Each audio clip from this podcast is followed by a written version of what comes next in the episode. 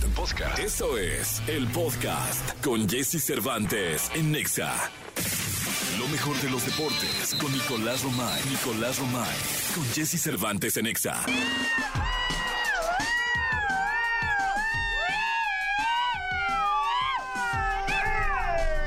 Señoras, señores, Nicolás Roma y Pinal, el Catarí Maravilla, el hombre que ya está listo, viene cabello, camello en mano, preparándose para ¿Dónde Qatar. está? Ya, ya lo desarmaron el camello, ¿ah? Sí, no, pues era un camello más improvisado, Nicolás, esos ni, el kinder mi nieta los hace. Sí, sí, ya, ya lo desarmaron. Sí, ya lo Y la desarmaron. cabeza por ahí en la oficina de la productora. Sí, no, hombre, pues ese camello no costaba ni dos varos, mi querido Nicolás Roma y Pinal, el niño grosito como The Wonder. No quiero hablar de fútbol mexicano. ¿No quieres hablar de No fútbol quiero hablar de mexicano? fútbol mexicano. ¿Por algo en especial? Sí, porque me he dado cuenta que no es un deporte de fiar, Ok. no es un deporte de, de- de creer. Ajá. Eh, me he dado cuenta que es un deporte donde roban, Ajá. donde humillan, donde eh, no se respetan las reglas. No, no, a ver, no lo Entonces, estás... no, no, no, no voy a hablar, o sea, te pediría hablar de tenis, de golf, de cricket, hablar de, de, de ping pong, hablar de, de, De otra cosa. natación, clavados, este de la Fórmula 1, de la CONADE, este, de, de cualquier, del Tata, así que, oye, el Chicharito sí podemos hablar de, Sí. ¿por qué no hablamos de la MLS? Ah, de eso sí. Del MLS, Pero no- no lo estás del diciendo- triunfo del Barça y de la gran actuación de Pedri. No lo dices por el Atlas Pumas de la semifinal del torneo pasado, ¿verdad? No, no, Ah, no eso, no. no. Ah, ok, ok. Pensé que hasta ahorita te estabas acordando de la semifinal del torneo pasado. No, pero ¿qué pasó en la semifinal? No pasó nada. No ganó el Atlas, ganó bien. ¿Ah, sí? Ganó bien, sí, sí, sí. Sí, el arbitraje bien. Bien, Sí, bien. ¿no hubo bien. polémica arbitral? Nada, nada, no, Nada, no hubo nada, no. nada. Ahí no. Robaron al Atlas el fin de semana, el Cruz Azul ahí. ¿Ah, sí? Lo robaron así el des, así el des, un robo. en el al Azteca, me imagino. Sí, ahí estaba. Ahí Robaron estabas. al Atlas, así lo robaron. Entonces yo, ante ese robo, Prefieres evitarlo. hablar de la MLS, el, los- el doblete de mi chicharito, el doblete Ay, de es tuyo. Mbappé, sí, este, la gran actuación de, de el Chucky Lozano en el Napoli. Oye, nu- nuestro- este, de nuestro Pedri en el Barça. El sorteo, bien, le pegamos a Argentina y a México. Hay muchas cosas que platicar, excepto de la Liga de Fútbol Mexicano. Le, le pegamos a Argentina. Bueno, podrías hablar de Guiñac, que hizo un gran papel. Está muy- Este, anda muy bien Guiñac, ¿eh? del, del- del Tigre de, de Herrera, pero de, de robos no hablemos. No, es, no, es, no es, ¿es una sección de nota roja. No. No, no hablemos de robos. O sea, si es una sección de nota roja, hablemos de, de- de- de- de fútbol donde, se- donde roban. Hablemos de la Liga M donde roban. Si no es una sección de nota roja, Entonces no. no hablemos de todo lo. Aparte, hay muchas cosas que Sí, platicar. Te estoy sí. diciendo todo lo que te dije. Sí, o hay sea, muchísimos. Sí, sí, hay sí. Podríamos hacer el programa entero. Sí, entero de Sí. fútbol, de, perdón, de, De- de deporte. De deporte, de, deporte del mundo, exactamente. Oye, empecemos por, por nuestro sorteo. Eh, ¿Fue una efectividad baja? Baja, muy baja. ¿Sí? Sí, sí. ¿Tenemos Pues- datos certeros? No. No, me quedamos a tener datos Ah. certeros y ya se les olvidó. Nomás le pegamos al México-Argentina. A otro, a otro grupo, ¿no? A otro grupo, al de Brasil creo que también. Sí, sí, también le pegamos a otro grupo Sí. por ahí. No, al de Qatar y Países Bajos. Ajá, bueno. Bueno, Oye, dos. es dificilísimo, Jesús. Le pegamos a dos, o sea, Al- en México, Argentina, la gente que nos escuchó se enteró aquí antes que nadie Antes que, que nadie. México iba a enfrentar a Argentina en el Argentina. Mundial. Sí, señor. Y luego también que Qatar iba a enfrentar a Países Bajos. Eh, Es Holanda, ¿no? Sí, sí, sí. Sí, sí, sí. Entonces, este. Pero ya, ya es Países Bajos. ya es Países Bajos. Eh, México, Argentina, Polonia, Arabia Saudita. Buen grupo. Buen grupo. Los horarios. Oye, lo que sí me preocupa, no me ocupa, me preocupa porque no soy quien deba ocuparse. Ajá. Sí, preocuparse es el, el exceso de confianza de que no, mira, México este, le gana Emiratos Árabes. Eh, México Le gana Polonia. le gana Polonia. Y pierde con Argentina. Pierde con Argentina, ya estamos. Sí, pero eso pasa a todos los mundiales, Jesús. O sea, es como, wow, o sea, de verdad a Polonia le vamos, si no le podemos ganar aquí, este... No, eso no importa, eso no importa, eso se olvida, eso no sí. Ah, ya, se hace Sí, eso se olvida. Sí, que no le ganas a Estados Unidos, que no le metes gol Sí, a Canadá. sí. No, eso se olvida. Eso se olvida. Eso se olvida, se, se olvida eso. O sea, a Polonia le pasamos encima. O sea, Lewandowski no, no existe ese hombre, no existe, o sea, no juega fútbol. Ese vato se dedica al hipismo. O sea, México le gana a Polonia con una facilidad in- sin sudar, No, yo no creo que sea así. sin sudar, así con Jiménez en la banca, No, no, no. con Henry Martin este, de delantero. Le ganamos a Polonia, sí. No, no, no, no, no, no, no creo que vaya a ser. A Emiratos Para Árabes le nada pasamos encima, le ganamos 6-0. No sé, se hicieron Emiratos Árabes. Sí, Sí, le ganamos. Sí le puedes ganamos. meter las manos al fuego porque le ganamos a Emiratos Árabes. No, 6-0. Pero sí le ganamos a Emiratos Árabes. ¿Sí? Sí. O sea, fácil. Pues no, no fácil, pero sí es una realidad que del bombo 4 era la selección que todos querían, Jesús. Eso sí. Emiratos Árabes sí. Polonia no. Lewandowski y compañía. Así como te voy a decir una cosa, mal porque los argentinos están dando por hecho que nos ganan. Viste al portero, ¿no? Sí, sí, sí. Y yo te voy a decir una cosa. México se crece ante ese tipo de rivales. Yo creo Sí. que me- no va a ser fácil ese partido para Ha Argentina. pasado en los últimos mundiales. O sea, no va a ser fácil México le para gana a Alemania en Rusia. México le empata a Brasil en Brasil en el 2014. En el 2010 México le gana a Francia. 2006 se pierde con Portugal. Sí, sí, se pierde con Portugal. Después contra Italia en el 2002. ¿Te acuerdas el partidazo, el gol de Jared Borghetti? Sí. O sea, México se crece contra esos rivales importantes. Sí, no, o sea, si el argentino cree que es fácil No. y ya lo da por palomeado, No, no va a ser fácil. lamento decirles que va a- somos una piedra en el zapato. Sí. O sea, no que vamos a ganar, pero que somos una piedra en el zapato. No, por supuesto. Sí, señor. No, por Señor supuesto. Messi, yo sé que le valgo madre, somos una piedra en el zapato. Sí, no va a ser sencillo. Sí, para sabe. nada. El tema de Javier el Chicharito Hernández. Oye, doblete con el Galaxy, el hombre está encendido. Portland, ¿no? Al, al- no, él jugando con el Galaxy. Sí, sí, sí, o sea, sí, pero anotándole al Portland, o sea, anotándole también al para Portland. dimensionar el rival. Sí. No pero importa, no importa, pero bien, el Chicharito. Bien, el Chicharito. Ha fallado unas contra pero equipos. Tiene un olfato goleador. El o más bien, sigue teniendo un olfato goleador, Javier. Los dos goles muy bien. ¿Sabes qué? Muy bien, el Chicharito. Explicar que puede meter 18 goles el Chicharito y no lo van a convocar. No lo van a llamar. ¿eh? No, es decisión personal, ¿no? es, es un tema extra cancha. Es un tema que va más allá de los goles. ¿Pero qué sabes? Cuéntanos. No, pues pasó una, hubo en una concentración eh, una indisciplina en donde varios estuvieron involucrados. Ah, ¿fue la fiesta aquí en las, eh, la de las lomas? No, para nada, ese fue, no, no, ese fue 2010. No, no, no, yo no me acuerdo. o sea, Ocho. ¿Pero qué pasó? ¿Qué en un viaje hubo una indisciplina y no, Metieron chavas a lo- no han cuartos. querido, no, no sé, no, No se sé. sabe, no se sabe qué indisciplina ha habido, pero Javier Chicharito Hernández ha sido el responsable Y no dijo, creo que el vato no dijo. ¿va? y no ha no ha aclarado el tema y tampoco la Federación Mexicana de Fútbol ha dicho, oye, yo no llamo al Chicharito por esto, por esto, por esto. ¿Esto qué pasó? Por esto que pasó. Es que dicen que, ¿sabes que el, el vato creo que él fue y no dijo, va, yo fui. Y pues le, le repartieron leña a todos. Todos, el grupo. Entonces, por eso sí han dicho que el grupo no está de acuerdo con que regrese Javier Hernández. Ah, pues no va a regresar. Porque este nunca. tipo de cosas pasan y mucho, ¿eh? Ya no, claro. Pa- e- ese tipo de conflictos internos pasan y mucho, pero siempre se tienen que arreglar haciéndose cada uno responsable de lo que está pasando, ¿no? Pero con Javier Hernández y la selección mexicana de fútbol ha habido mucho hermetismo, porque incluso el Chicharito ha dicho, no, no pasó nada, no, no hay nada. Y la federación tampoco lo ha señalado. Entonces, es No lo van a llamar. A menos de que siga metiendo goles y ya Gerardo Martino tenga que salir y decir, a ver, no llamamos al Chicharito por esto, ya, tranquilos todos, ¿no? Porque mientras Raúl no esté en su mejor momento, nadie meta gol y el Chicharito esté metiendo de a dos por partido, van a tener que salir a aclararlo. Sí, porque te voy a decir una cosa. Hay mucho mundialista, ¿eh? Mucho jugador que va a jugar el mundial que juega en el MLS. Sí, por supuesto. No, por Pues supuesto. tampoco es una liga que debamos desdeñar. No, no, no, no, no, no, no, no, para nada. No, y aparte no podemos ser de alguna manera incongruentes porque Carlos Vela juega en la MLS y nos encantaría que Carlos Vela estuviera con la selección. Ahí es un tema de Carlos Vela que no quiere estar en la selección. ¿Estás de acuerdo? Sí, cómo no. Entonces, pero bueno. no, no es un tema de, de liga.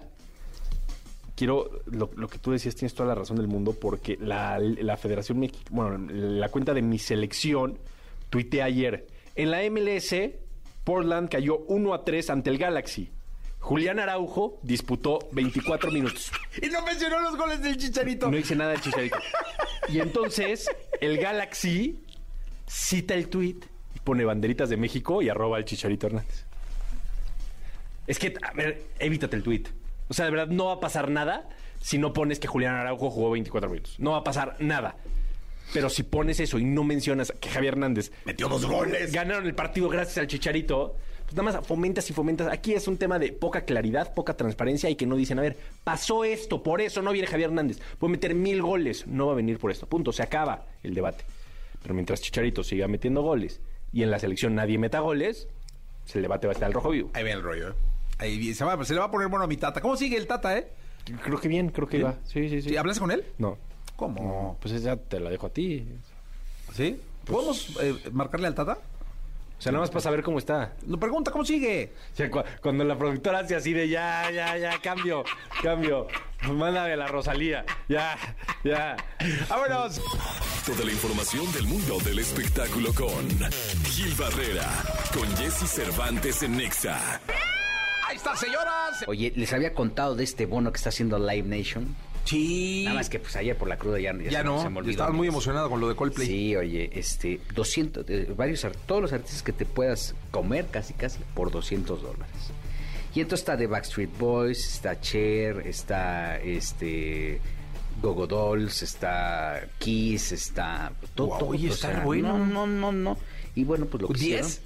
No son un demonio. No, pero ¿cuántos tienes por los 200 dólares? ¿Son 10 shows o qué? 20 conciertos. Ah, no, hombre, está re bueno. Sería 10 dólares. No, no, no, un demonial Robert Plan, Real Speedway, Wow. eh, Wagon, este, no, no, una cosa impresionante de, de- de artistas, eh, Air, Wind and Fire, todos esos que luego ves en las ferias, que ves, todos esos, tú pagas tu bonito y vas.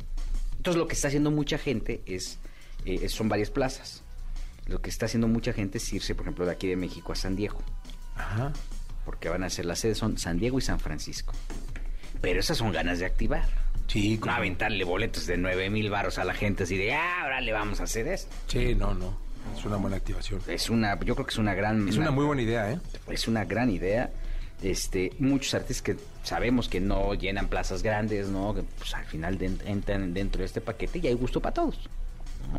Creo que es una eh, idea maravillosa que en algún lado se podrá activar. No sé si en México sea también tan rentable activarlo por el tipo de costos que implica montar, ¿no?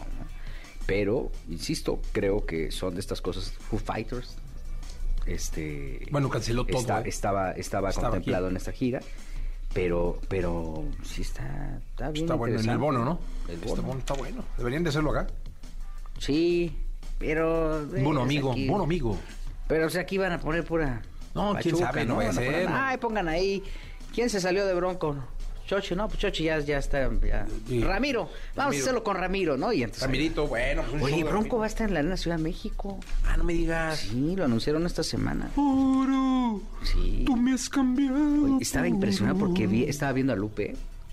Tiene 67 años, No, Lupe. mi ¿eh? Lupe es un tipo... Está entero. Le dije, oye, ¿qué, qué cremas te pones o algo, no? Porque decían que luego el, esperma de vaca este, es, era muy eficiente. Y yo como el...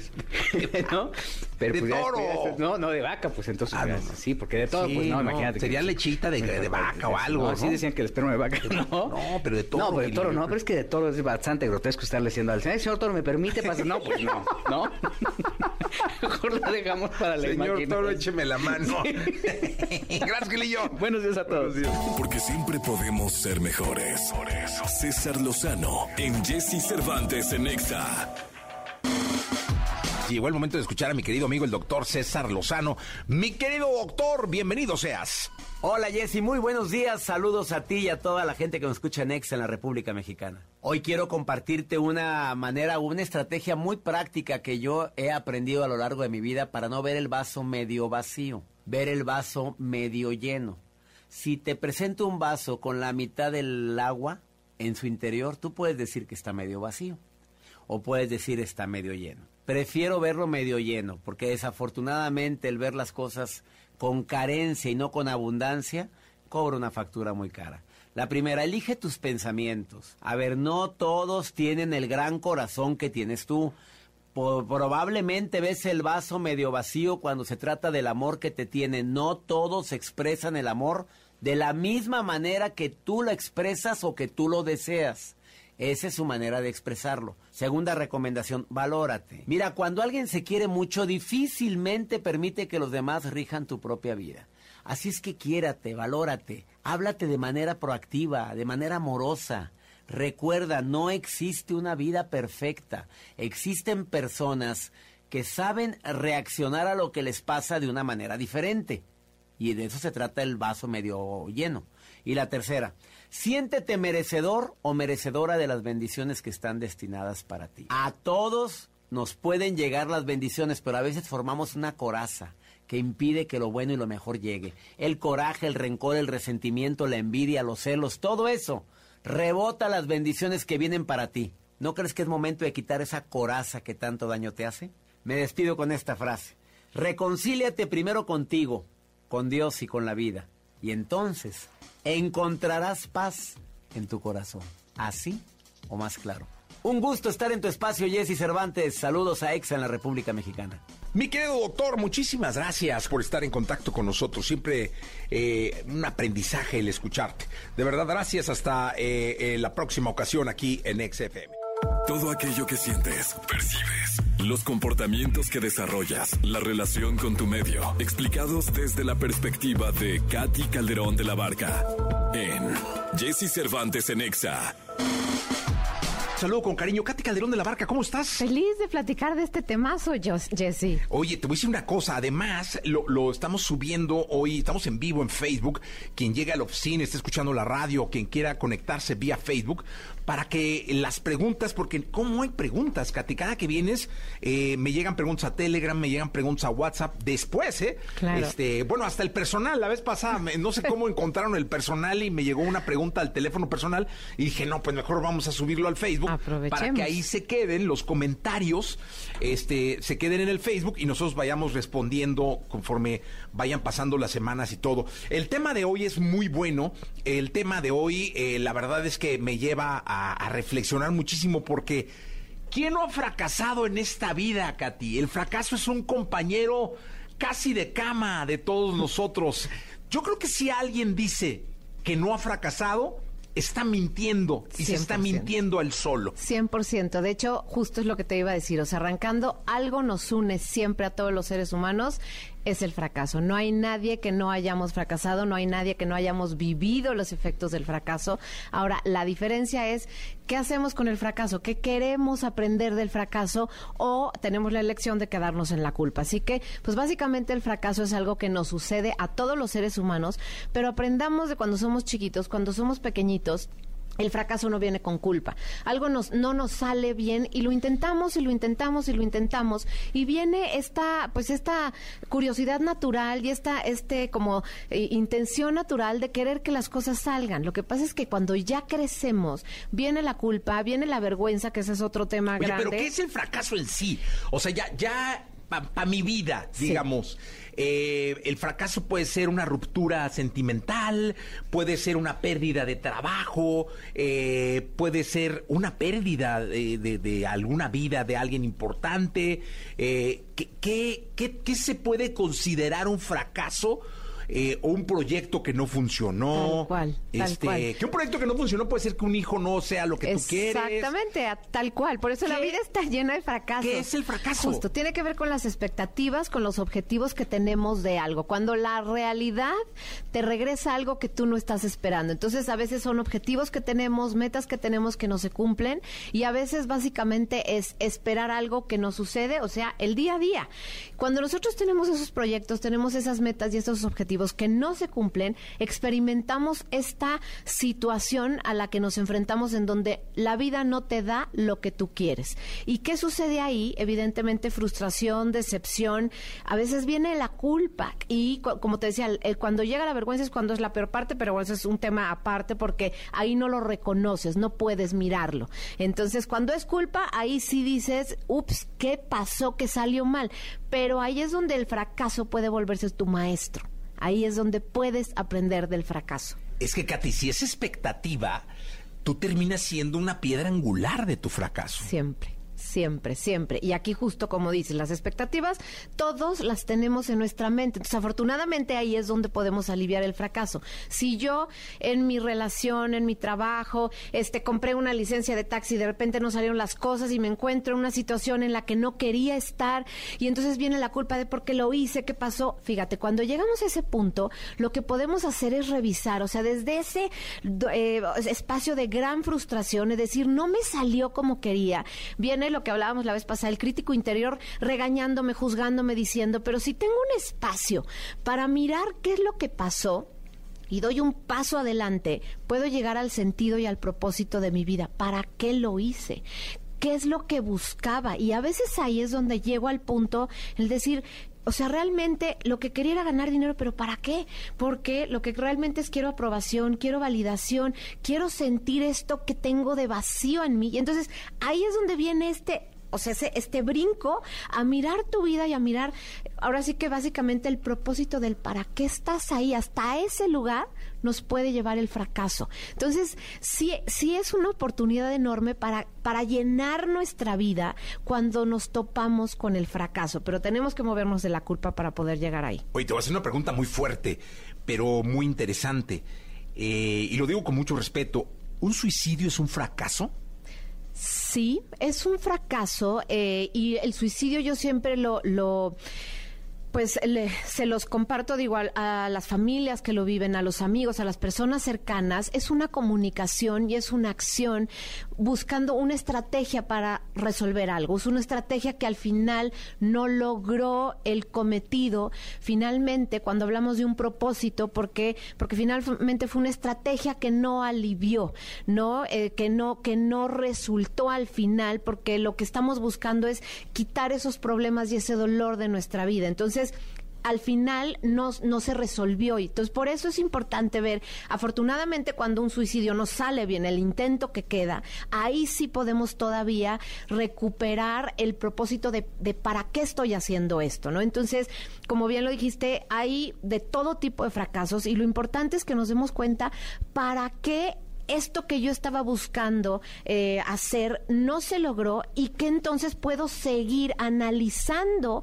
qué es lo que realmente estoy buscando, porque a veces como las cebollas, pensamos que el propósito final era tener dinero, subir de puesto, que me quisiera mi pareja, no romper esta relación, pero lo que hay de fondo, quitando un par de capas, es, no, no, no, no estaba buscando la relación, no estaba buscando el sueldo, no estaba buscando el, el nuevo puesto o rehacer mi vida. Lo que estoy buscando es algo que llene de manera profunda mi vida y para eso a veces nos sirve el fracaso. Dime una cosa, Katy, es que es un temazo esto del fracaso. ¿Se maneja el fracaso? ¿Se controla? ¿Se puede parar? Se puede, se puede detener, o sea, a ver, el fracaso no se puede parar porque cuando ya llega el fracaso es porque ya no te salió lo que esperabas. Entonces, en ese momento, lo que sí puedes es parar, parar y observar, observar con curiosidad ¿Qué pasó? Que esa es la segunda etapa del, del, fracaso, el análisis de lo que te sucedió, viendo qué hiciste bien, dónde, dónde hubo esta falla y dónde puede haber esta transformación en algo que realmente ahora sí se conecta con el propósito. Lo que no debemos de dejar a un lado es el propósito, lo que no debemos de dejar a un lado es el objetivo que tenemos y recuerden, a donde voltees a ver, siempre hay un éxito que te habla de esta consistencia y esta persistencia de objetivo y donde el fracaso no te detuvo. Oye, y hay preguntas, y eso me encanta, porque son preguntas que, que pues, esperamos responder, eh, y bastantes, por cierto. Cuando yo me divorcié, nos dicen, sentí que fracasé, pero en realidad ahí empecé a ser mejor. Exactamente, me encanta esto porque además el divorcio, bueno, la población hoy está llena del gran maestro divorcio, es justo esto, o sea, la oportunidad de perder algo, que es cuando tenemos algo en la mano y no lo queremos soltar, se va, tenemos este vacío que genera oportunidades y eso es justamente en el divorcio lo que te pasa, te da una nueva oportunidad de tener tu mejor versión, de construir nuevas relaciones en donde tomas lo que no te salió bien, como una especie de, aprendizaje. Oye, el gran maestro divorcio, dijiste. Sí. ¡Wow! ¡Qué fuerte! sí. Pero bueno, finalmente así debe ser. Eh, ¿Fracasar eh, es lo mismo que no tener los resultados que esperas? Pregunta la gente. Sí, es justamente no tener los resultados que esperas. La diferencia es que cuando yo estoy en una etapa en donde experimento, puedo, puedo saber y estar preparado a recibir que no es el resultado que espero. Y emocionalmente no tiene este impacto que cuando digo fracaso, ahí va adentro la víscera, ahí va adentro la parte del dolor de la decepción. Entonces, cuando hablamos de fracaso, generalmente te digo, viene esta parte de la culpa y viene esta parte en donde nos duele no tener lo que la realidad, o sea, nos está aventando que no es lo que esperábamos. ¿Por qué nos predestinamos al fracaso, dicen aquí? Bueno, porque de entrada hay cosas que no manejamos, el control de, lo que nos hacían la otra pregunta, no tenemos control de todo y menos de la realidad. Recuerden que la lucha contra la realidad siempre la llevamos perdida. Entonces, justo esto es lo que pasa, las expectativas van a estar ahí, esto está en nuestra mente, la realidad nos va a hablar de lo que hay y esto nos va a enseñar a trabajar justamente con aceptación, aceptación de lo que hay, pero fíjate, Jessy, esto es algo que es tu tema 100%. Esto nos vuelve creativos. Para poder salir de un fracaso tenemos que ser creativos, porque de otra manera no la libramos. Oye, me- es- es totalmente, me encantó el tema, a ver si lo podemos hacer para la próxima. Y que se llame así, el gran maestro divorcio. Buenísimo. Ese es un temazo, ¿eh? Porque me imagino que, que va, a muchos pueden estar en esta situación, muchos pueden haber pasado, pero yo creo que muchos tienen que, que, que aportar, ¿no? Sí. Mucho con sus preguntas. Todos tenemos a alguien cerca con divorcio. Mira, eh, saludos desde Tijuana. eh, Lola, excelente tema como siempre. Este me encanta. Dice esta pregunta, ¿el fracaso está ligado al éxito? 100%, Jessy, me encanta, porque justo si nosotros nos volvemos domadores del fracaso, ¿qué es lo que sucede? Vamos a tener éxito, porque alguien a quien no le da miedo el fracaso, alguien a quien eh, el fracaso le ha enseñado a ser creativo, a analizar, a observar, a reconocer un aprendizaje ahí enfrente, esto es el camino al éxito, porque uno, reconoces cuál es el sentido, cuál es el propósito, y a partir de ahí vuelves a fijar un objetivo, como esto que nos compartían del divorcio, un objetivo mucho más profundo, más alineado con tus valores, y ese es el camino que te va a llevar a sentir esta sensación de éxito. Y cuando logras domar el, el fracaso, generalmente tú vas a tener un camino directo a sentir éxito.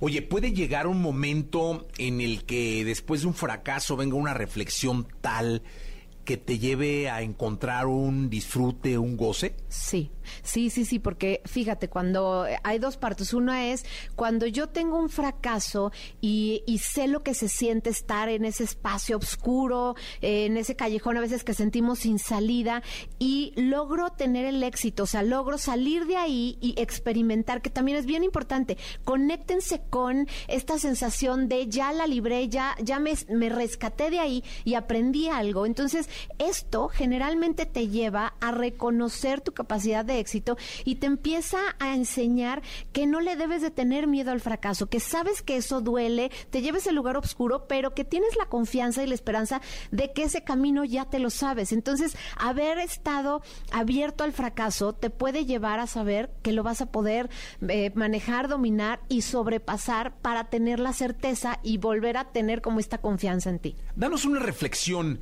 eh, para terminar eh, en torno al fracaso, Katy. Es decir, eh, una reflexión que nos lleve a asimilarlo, asimilar. Mucha gente debe estar hoy pensando o, o viviendo eh, el fracaso. Yo no sé si hay un luto en torno al fracaso, Sí, ¿no? justo es la primera etapa. Lo primero es la pérdida de esta expectativa que se tenía de, de la meta que, que te habías propuesto. Y esa es la primera parte, reconocerlo, estar un, es- un- un ratito ahí, eh, respirar y estando junto con su fracaso para ver qué les dice. Y, el, preguntarse para qué. Ahí viene la segunda parte. ¿Es bueno llorar un fracaso? 100% sí, y, y- y gritar y desahogarte y buscar tus redes de apoyo para poder llegar ahí a desahogar. O sea, es bien importante esa primera etapa. O sea, saquen los, los sentimientos y las emociones del fracaso y una vez que ya la sacaron, que a veces pasa esto en, en la conversación con un amigo, con alguien querido cercano a ti, viene el proceso de reflexión y de análisis. Cuando llegas a ese espacio es cuando aparece tu creatividad, empiezas a observar los detalles que salió bien, que salió mal, dónde tengo que rectificar.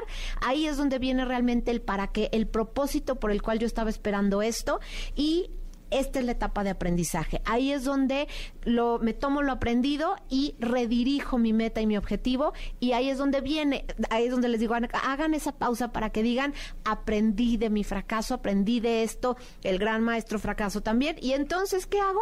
Ahora sí, me cuento una historia de mi relación con el fracaso y me puedo sentir confiado o confiada de que la próxima vez que me suceda, sé cómo hacerlo. Oye, me lleva a pensar que lo, lo, lo mejor de todo es cuando conviertes el fracaso en una anécdota. Tal cual. Y alguna vez alguien me dijo, porque mm, pues, me vino un fracaso y yo eh, me, me- me traumaticé un tiempo, Y luego alguien me dijo, de esto te vas a reír, no te preocupes. Y con el tiempo me reí. Sí, sí, hiciste y una ahora nueva me historia. río. Hice una nueva historia, la hice una anécdota que después me, me- me generaba risa. Entonces creo que esa es una parte bien interesante. Katy, como siempre, muy amable. Me encanta estar aquí contigo. ¿Dónde te pueden eh, seguir? En todas las redes sociales como Katy C de la Barca, Katy es C-A-T-H-Y, Katy C de la Barca, y ahí me encuentran en todas las plataformas. Muchas gracias, Katy. Nosotros vamos a continuar. La entrevista con Jesse Cervantes en Nexa. Vacilos, banda de pop latino. Con su larga trayectoria y numerosos premios, han logrado consolidarse como una de las bandas latinas más admiradas y queridas de todos los tiempos, que ha logrado romper los estereotipos musicales. Hoy aquí con Jesse Cervantes llegan a cabina Vacilos presentando Toca Madera y además hablarnos de su pasada presentación en el Festival Tecate Emblema y de lo que está pasando en su carrera. Iba yo transitando en las calles del Festival Emblema, pasando de una zona a otra, ahí ya sabes, muy bien, entre la gente, con permiso, con permiso, con permiso, y me encontré a don Jorge Villamizar por ahí. ¿Cómo están? ¿Cómo están? Qué gusto saludar, pero también todos fueron, ¿no? Sí, sí, estuvimos ahí todo el fin de semana. Bueno, buenos días a todos. Muchas gracias por la invitación. Sí, pasamos un fin de semana increíble ahí, no solamente tocando en el festival, pero escuchando a la gente, disfrutando de esa, esa energía. Oye, una bocanada para el pop, el Festival Emblema, ¿no? Sí, sí, sí, sí, sí, total. Y, y además, eh, el éxito fue brutal. O sea, las dos noches, digamos, los últimos shows, cuando ya había caído el sol y todo, te das cuenta de que, que la gente ama esta música. O sea, fue, fue poderoso. Sí, sabes que, bueno, Gwen Stefani que estuvo Sí. el, el sábado y los Backstreet Boys que Sí, estuvieron el, el viernes, maravillosos, pero hubo sets eh, espectaculares, también, ¿no? La verdad es que muy bien, me da mucho gusto. Gwen Stefani estaba muy, estaba co- conmovida, ¿no? O sea, está- fue algo, está es muy que, feliz. Sabes que ese escenario no tenía fin, es No decir, tenía fin. tú- por la manera en cómo estaba puesto el escenario, si tú te subías, podías ver un sinfín de gente, o sea, no había manera de verle un final a la gente. Era un mar. Hermoso. Hermoso. Sí, lindo, muy lindo. Fue una experiencia buenísima. Ahora estamos un poco desgastados porque fueron dos días de caminar hartísimo. De, de- para Vienen asoleados incluso, ¿eh? Sí. Ahí vamos, ¿no? Ya no es Oiga, lo mismo que antes. Eh, dime una cosa, ¿cómo está Basilos? ¿Cómo está el grupo? ¿Cómo, cómo, cómo se sienten con- como, como grupo, como artistas? Súper bien, contentos. Bueno, finalmente la, la pandemia no, nos hizo quedar en la casa como a todos. Y, y ahora con los mercados se abriendo, con las oportunidades de volver al escenario, sacar nuevas canciones. Porque durante la pandemia grabamos mucho, con muchas composiciones, muchas grabaciones, pero finalmente ahora encontrándonos con los fans cara a cara en los shows, en los festivales. Es buenísimo volver a la, a la vida de antes. Sí, estamos pasando un buen momento, la verdad. Creativo y eh, de, de sistema de trabajo bueno, o sea, muy agradecidos. Creo que la pandemia a todos nos hizo pensar muchas cosas y eh, los artistas extrañamos mucho el escenario y trabajar, no solamente por el dinero, sino también por estar ahí, la, la- la- la energía y todo eso. Entonces, muy felices de realmente de poder, de, de- habernos convertido en lo que siempre quisimos ser y aquí estamos, seguimos, seguimos conectados con la juventud de alguna manera, de una manera increíble las cosas que han pasado, digamos, a nivel del TikTok y todo este tipo de cosas, nuestro público como se ha mantenido muy joven y es muy lindo, la verdad, poder, poder vivir para ver esto. Oye, y se, se estableció una necesidad mutua del público por verlos y de los artistas por emocionar de nuevo al público, ¿no? Hay consumo de boletos, hay mucho show agotado, mucho show vendido. Eh, cuando se pensó que no, a lo mejor no les alcanza a la gente para tanto show, ¿no? No, hombre, todos están llenos, es impresionante. Yo, yo no me puedo imaginar en otro momento en la historia reciente de la humanidad donde no ha habido música en vivo por dos años. Increíble. Para que la gente se, se quede en sus casas y no pueda ir a ver un artista, o sea, un teatro, o música o un comediante. La gente no, no- ok por la internet, pero no es lo mismo. No. No es lo mismo. Y la energía está ahí, la gente está loca por bailar y, y sudar y cantar junto con sus artistas. A mí me da mucha risa los conciertos estos que, eh, digitales que se hacían, ¿no? Sí. Donde estaba el artista solo en un cuarto y decía, hola, ¿cómo está? Súper difícil, ¿no? Hicimos Sí. unos cuantos, pero no, no es fácil. No, no nos fuimos mucho por ese lado. No, pero es difícil. Sí, porque sí, estás solo. Estás solo, estás ahí cantando a una cámara. Es como el sexo virtual y el sexo real, es, lo mismo. Totalmente. Es lo mismo, o sea, Sí, sí, sí, no, es como, sí, pues no hay manera. sí, puede, que, pues puede que se pueda, pero no es lo mismo. Se convierte finalmente en autosatisfacción. Sí, algo así. Sí, sí, que es justo y necesario, digamos, quedémonos en el- quedándonos en el terro- territorio de la música. Claro, o sea, te reúnes con tu banda, ponías las, ma- las cámaras y hacías lo que, lo, que, lo que nos gusta hacer, pero, pero no es lo mismo. O sea, la- la- el público es parte del show. Eso. El público es parte del show, el, pu- el público es esencial. Eh, la energía que se genera muchas veces depende de los públicos. Hay públicos mejores que otros, hay- hay- es, es la verdad. Y pues sin público faltaba un pedazo.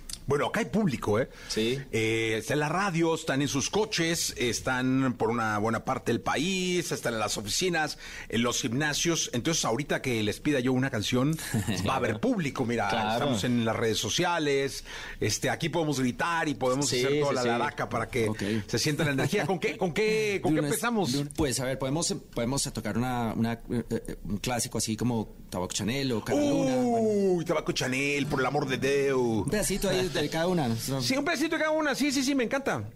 A ver, eh, un olor a tabaco y Chanel.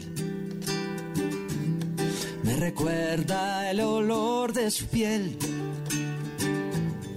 Una mezcla de miel y café me recuerda el sabor de sus besos. El color del final de la noche pregunta dónde fui a parar, dónde estás. Que esto solo se vive una vez. ¿Dónde fuiste a parar? ¿Dónde estás? Un olor a tabaco y Chanel. Y una mezcla de miel y café. Me preguntan por ella.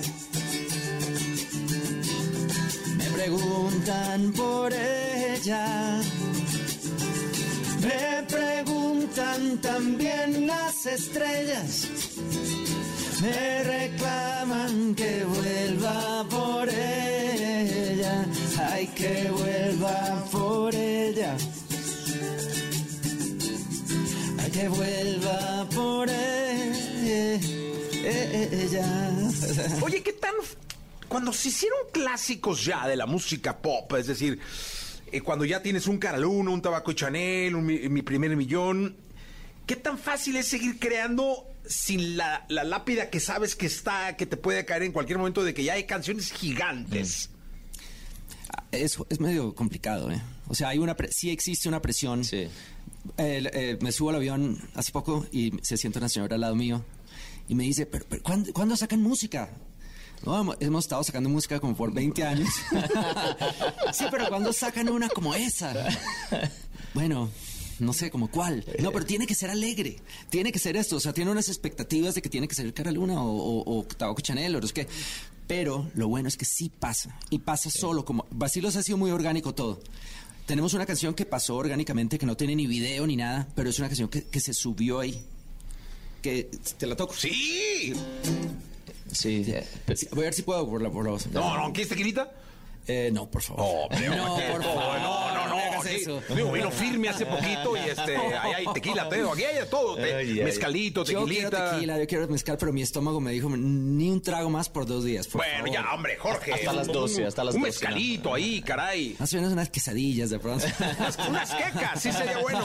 Unas quequitas, ¿no? Venga, venga, venga. Unos bisques de al lado. Ya no hay biscuits lado. No, los quitaron. Ahora son tacos del Villamelón que Ah, wow. te caen más pesado que un tequila.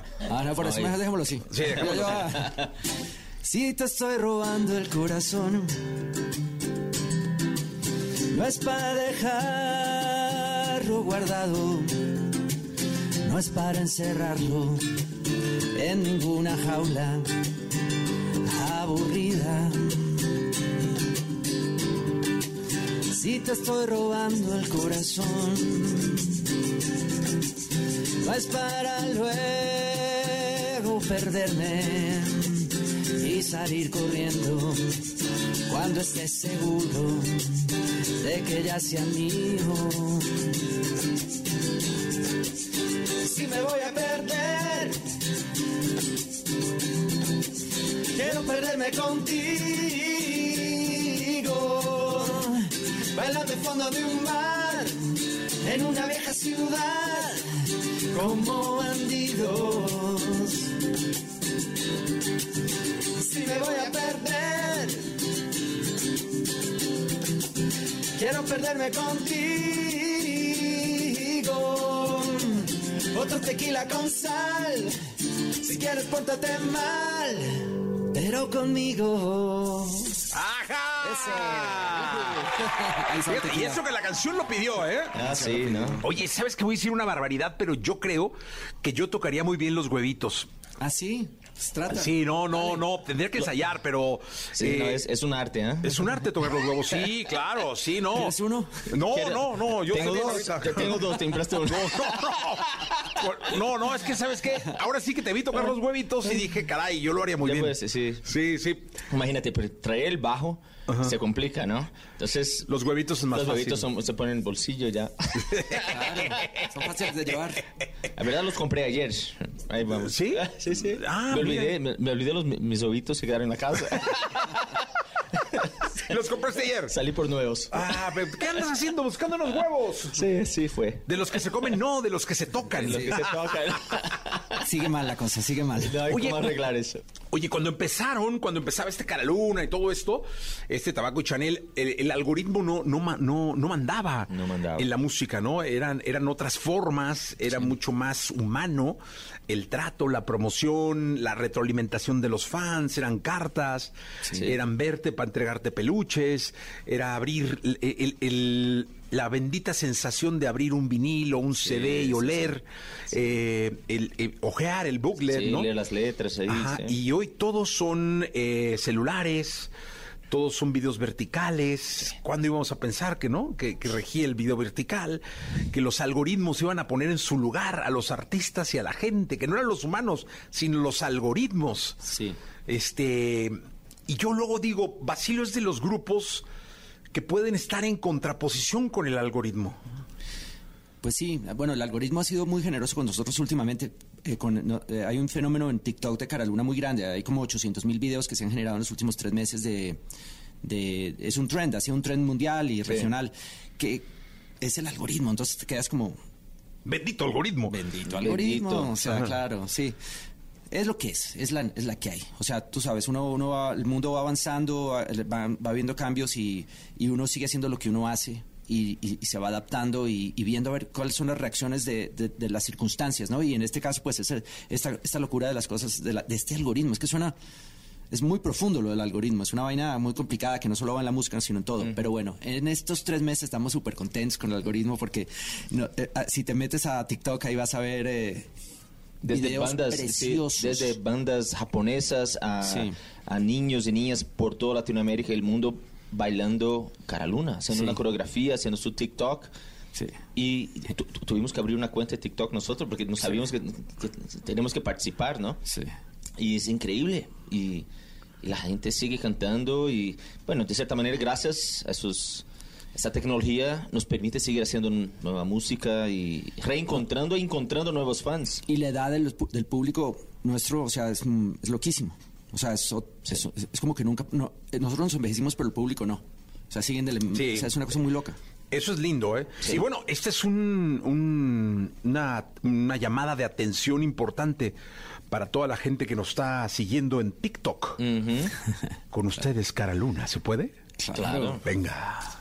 Lo que no se puede es hacer el bailecito porque quedamos muy mal. Dañamos, dañamos el algoritmo. Sí, no, no, se quema todo. No, y además tocar, Explota, cantar y bailar, ¡pum! no. Es terrible, pero bueno, dice así. Quien dice que no duelen Quiero un huevito, Jessy. las huellas en la arena. Dale, dale. Tu huella al mar se la llevó, pero la luna sigue ahí. Esa luna es mi condena. Espacio en la mañana. Hay gritos por la noche. Las voces vivas del recuerdo se disfrazan de intuición y en una voz tu voz se esconde. Y en una voz tu voz se esconde. Y yo sé que tal vez tú nunca escuchas mi canción, yo sé. Yo sé que tal vez te siga usando así. Robándote mi inspiración mientras siga viendo tu cara en la cara de la luna. Mientras siga escuchando tu voz entre las olas, entre la espuma. Mientras tenga que cambiar la radio de estación porque cada canción me hable de ti, de ti, de ti, me hable de ti. Chin, el solo, solo de huevo, solo de huevo, solo de huevo. Oye, sí lo tocó bien, ¿eh? Sí, ¿Ves? sí, No te, no te descuadré ni nada, ¿no? Nada, no, muy bien, No, muy bien. qué bueno. Ah, Realmente. Es un arte tocar el huevo. Sí, es un arte. Es un arte. en todos los aspectos. Larga vida para Basilos. Muchas y que gracias. sigan dando alegría por, por mucho tiempo para mucha gente. Esta es su casa. Gracias. cuenta que este deal ya se cerró. Toca madera, que todo salga a tu manera. Toca madera, que pasará lo que tú quieras. Es que tú ya vienes hace rato tirando el anzuelo,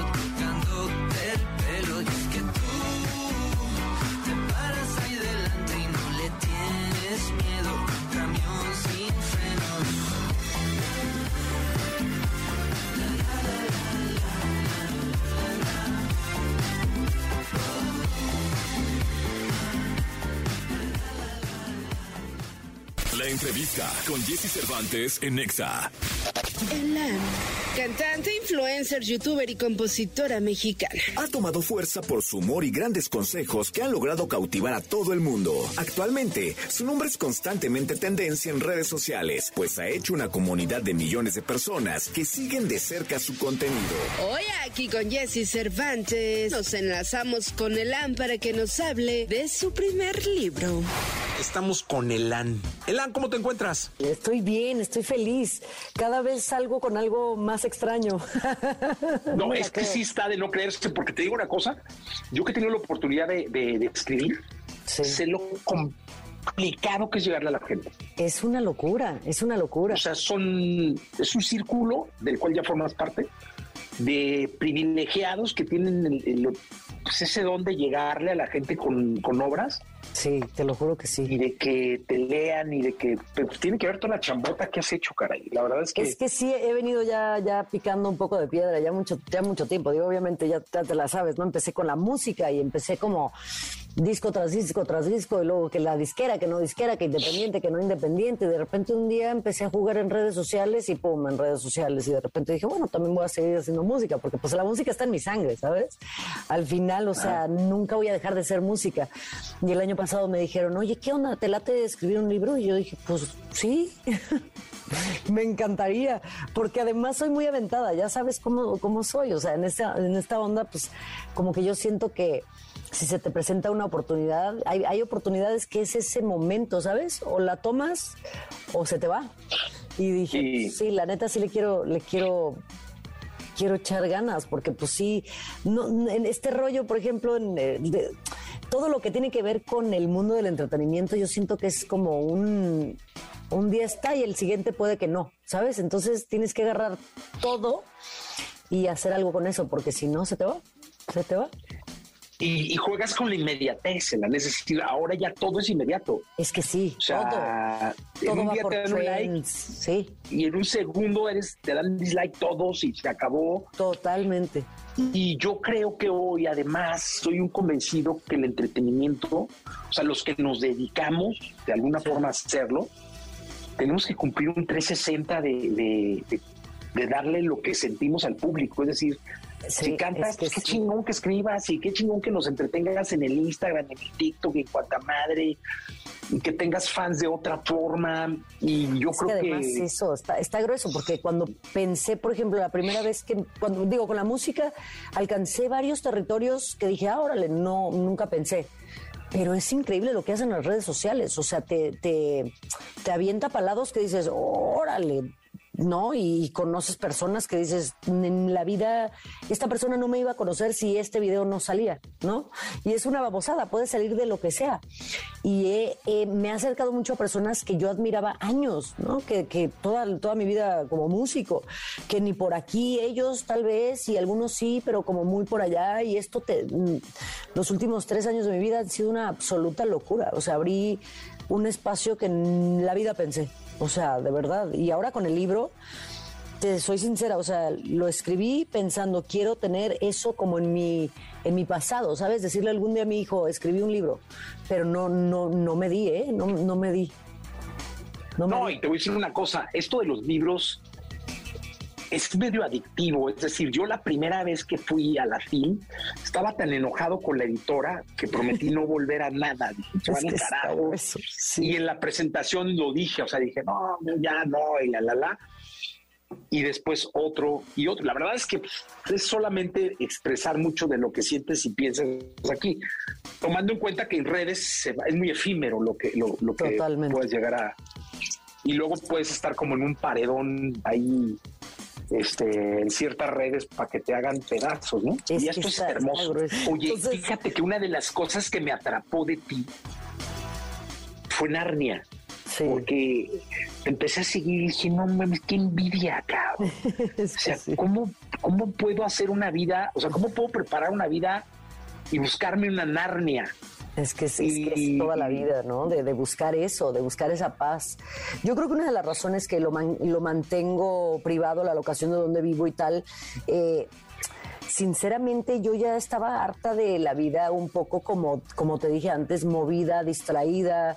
Eh, también ya quería empezar una familia, quería tener un hijo. Y cuando tuve al bebé fue, o sea, llegué, bueno, dos años antes de que naciera, pero llegué a este lugar que siempre había soñado yo con vivir en un lugar en donde puedo pensar, en donde puedo componer música, puedo escribir un libro, puedo eh, hacer sketches en línea, puedo todo lo que quería hacer desde aquí lo hago. Entonces no había construido un estudio y, no tenía esta desesperación tan constante que tenemos cuando vivimos en la ciudad de siempre estar incómodos en donde estamos, porque yo me acuerdo, por ejemplo, cuando vivía, antes de, vivir acá, vivía en California. Y me acuerdo pensar, está increíble, está divino y me encanta porque pues tiene de todo, ¿no? Que tienes un día, te dan ganas de irte al mar y te vas al mar y te tienes... Pero es tanto el ruido y la distracción que no me podía concentrar en una sola cosa. O sea, de verdad, todo era todos los días. Yo decía, me voy a meter al estudio. Y luego decía, bueno, mañana porque me quiero ir a la, a la playa. ¿Sabes? Y aquí también, digo, tengo el lago, tengo, tengo, tengo cosas que sí me podrían distraer, pero hay menos ruido. No sé cómo explicarlo, pero hay menos esa cosa que te hace decir, voy a dejar lo que quiero hacer y crear para perder un poco más el tiempo, ¿no? Como que siento que cuando aquí siento que he sido más productiva y a la vez tengo ese otro lado de poder hacer ese tiempo libre, ¿no? Y de, de poder tenerlo. Y me da mucha paz. Me da mucha paz. No, no, a ver, tiene las bondades de vivir en un paraíso. Es que sí, es, y además cambia mucho porque el clima cambia cada, o sea, eh, eh, yo me acuerdo en California decía, pues es hermoso, pero nunca ves una nube. ¿Sabes? Y de pronto como compositora, tanto de música como de letras, como de esto, yo decía, me, me, me urge un día que llueva, ¿no? Y aquí llueve y neva siete meses del año y luego el calor, cuando llega el calor es tremendo. Entonces tengo todo eso que me ayuda también a crear de una manera muy extraña, pero siempre en el año tengo estos momentos donde digo, ok, ahorita es momento para escribir una canción que, uff, o sea, para que esté tranquilita. Y cuando vino lo del libro, pues estaba escribiendo más que nada durante casi el final de, eh, del verano pasado y, como que metido un poco ya en el, en el otoño y en el invierno. Entonces fue como este proceso muy pues muy diferente, ¿no? Oye, ¿cuándo fue la primera, cuándo escribiste tu primera canción, Elena? O sea, yo empecé a tocar el piano a los tres años y a componer como nueve o diez. De ahí el primer disco salió en el 2003. Y me acuerdo que el primer sencillo, que fue Midnight, fue un trancazo. Entonces, yo siempre digo que es algo bueno y algo malo que tu primer sencillo sea un trancazo, ¿no? Porque por una parte dices, órale, funcionó, lo que has estado esperando toda tu vida, pero por otro lado, todas la- las personas alrededor de mí después de eso decían, ¿cuándo viene el próximo Midnight? ¿Cuándo viene el próximo sencillo que se parece al sencillo que ya nos gusta? Y además en ese tiempo, digo, tú bien, tú sabes más que nadie, que, que, este rollo de la música es tremendo, porque muy como, me recuerda mucho como a TikTok, ¿sabes? Que el trend un día es una cosa y el día siguiente es otra. Entonces va cambiando mucho. Y, yo, yo aprendí después del primer disco que yo quería componer y hacer la música que yo quería. No porque estuviera yo tratando de perseguir el próximo hit y porque esto y el otro. Yo creo que mucho se, se, se percibió un poco mi carrera, un poco como un fracaso después del primer sencillo, porque después ya no quise hacer el mismo tipo de sencillo. Entonces todo el mundo dijo, no, pues entonces no es lo que pensábamos, ¿no? Y yo creo que la, la- yo estaba muy satisfecha, porque yo decía, pero esta es la música que yo quiero componer, ¿no? Porque al final de eso se trata, de esa autenticidad, de ese, de ese creer en, en tu propio arte, ¿no? Ahora, después de un rato me di cuenta que la música es esta cosa que donde te tienes que no, no tomar tan en serio, porque los músicos tendemos mucho a ese rollo mental de que no, no, no, es que la música tiene que ser un disco de 20 canciones o 15 canciones y todas tienen que tener un... Yo era así. De pronto en los últimos años he sacado sencillos donde digo, esto lo compuse hoy y lo voy a sacar en cuatro días que me permita Spotify sacarlo, ¿sabes?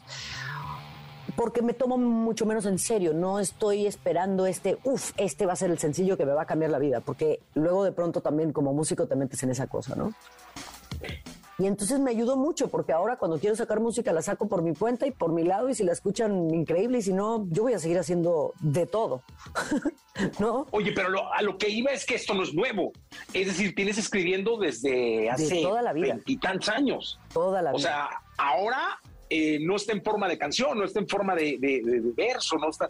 Ahora es un libro donde dices las cosas como las piensas y como nos tienes acostumbrado en las redes. Exacto, exactamente. Creo que también lo que, lo que tiene este libro que me encanta es que en el mismo título te está diciendo, no, sí, la guía práctica para ser feliz, pero no te está diciendo vas a ser feliz al final de esto, sino que tantito menos miserable. Y creo que todo el propósito de este libro es entender un poco que muchas personas la están pasando mal. Pasó una pandemia y pasó y pasa lo que es la vida, di- olvídate de la pandemia, la vida diaria de, de cortar, de sentirse solos, de no saber qué onda con la sexualidad, con esto, con lo otro. Hay tanta cosa y este libro básicamente pretende decir, yo no sé más que tú, he hecho muchas babosadas, por ende te puedo decir qué haría yo.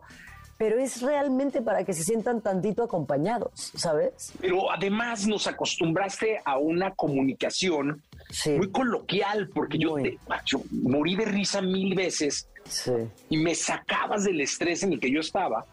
Porque te preguntaban y contestabas algo que no me iba a contestar absolutamente nadie, caray. Nadie. Es decir, nadie. O sea, yo estaba viéndote, con- sobre todo en Instagram, este, eh, y me desestresaba espectacular.